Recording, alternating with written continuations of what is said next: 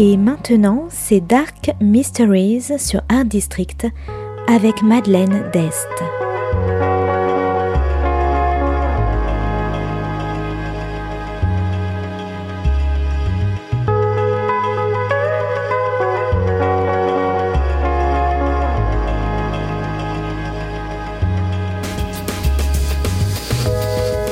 Welcome to Dark Mysteries, a book review show devoted to crime, mysteries, thrillers, and the dark side of human nature. I'm Madeline Diaz. Join me as I talk about great books in the crime and mystery genre. Today's book is This Might Hurt by Stephanie Wrobel. Published by Penguin Random House in 2022, today's book is all about fear, self improvement, and sisters.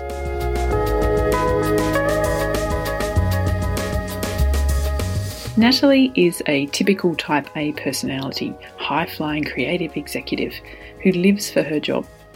Her sister Kit, on the other hand, has booked herself into a retreat called Wisewood on an island off the coast of Maine six months earlier, and Natalie hasn't heard from her since.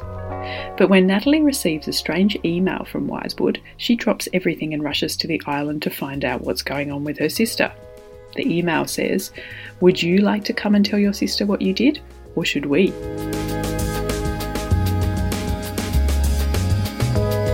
Madame Fearless is a magician and mentalist, but before she became the woman she is today, she had a brutal childhood dominated by her controlling father. She learnt to escape his constraints by ridding herself of fear, and now she wants to teach the world how they too can become fearless. In the middle of a January snowstorm, Natalie reaches the secluded island of Wisewood, the facility is secretive with no internet presence and full of rules no phones allowed, no curtains on the windows. But Natalie can't find Kit anywhere. Is Wisewood a place of healing or is it a cult? And where is Kit now?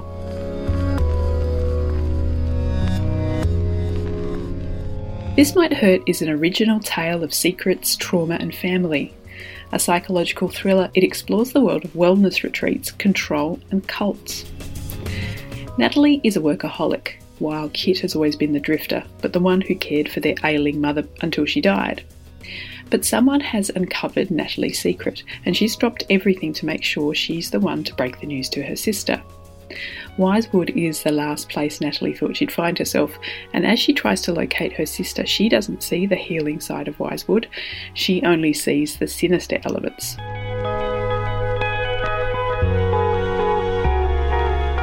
Kit gives up everything to be at Wisewood, although after her mother's death, she only had a job she didn't really like a rental apartment and no boyfriend.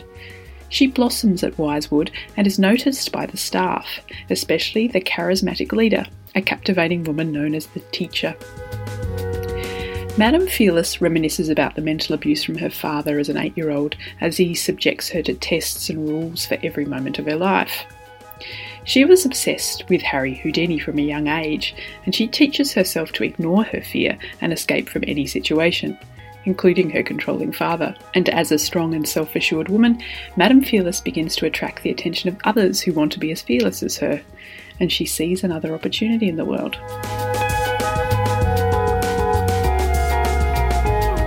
Now, This Might Hurt is a cautionary tale about fear it asks the question whether fear makes us human, and if we rid ourselves of our fears, what are we capable of, and who are we? So, if you like dark secrets, charisma, magical tricks, dysfunctional families, and control, you might like This Might Hurt by Stephanie Wrobel. Thanks for listening to Dark Mysteries. If you have any feedback or want to say hello, you can contact me at Art District Radio by email at mde at artdistrict-radio.com. Or if you'd like to listen to past reviews, please go to artdistrictradio.com forward slash podcasts. And until next time, happy reading.